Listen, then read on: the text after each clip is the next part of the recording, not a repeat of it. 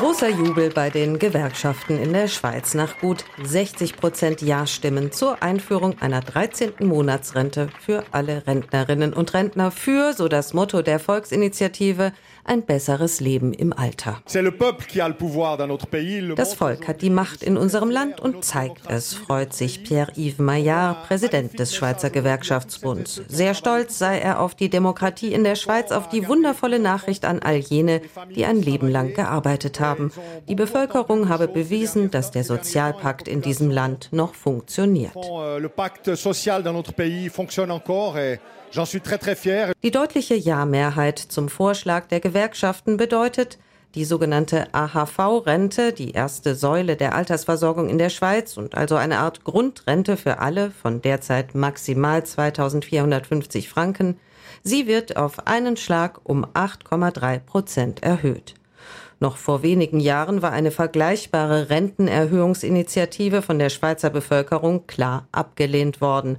Doch die Zeiten haben sich geändert. Steigende Preise für Energie, Wohnen, Lebensmittel belasten auch die Menschen in der reichen Schweiz. In dem traditionell wirtschaftsliberalen Land wächst das Bedürfnis nach einem stärkeren Staat.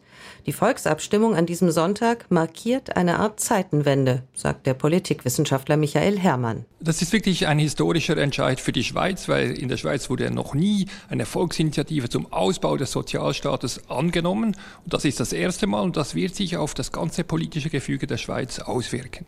Bis jetzt war eigentlich die Wirtschaft immer dominant in der Schweiz, die Wirtschaftsverbände, sie konnten eigentlich fast jede Initiative gewinnen mit dem Argument, es sei zu teuer. Auch die Regierung und das mehrheitlich konservative Parlament waren gegen die Rentenerhöhung.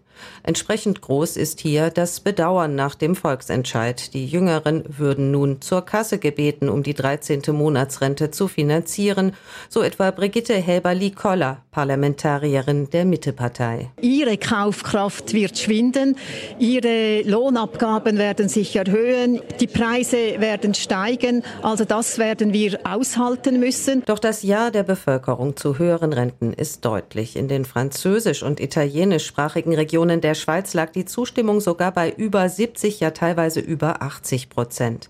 Dabei dürfte auch eine Rolle gespielt haben, dass die Schweizerinnen und Schweizer im vergangenen Jahr sehen konnten, wie schnell der Staat der Skandalbank Credit Suisse mit milliardenschweren Garantien zur Seite stand.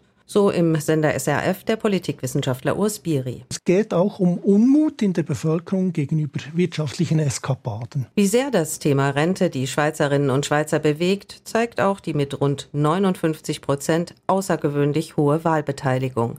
Eine zweite Vorlage war bei der Volksabstimmung wie erwartet chancenlos.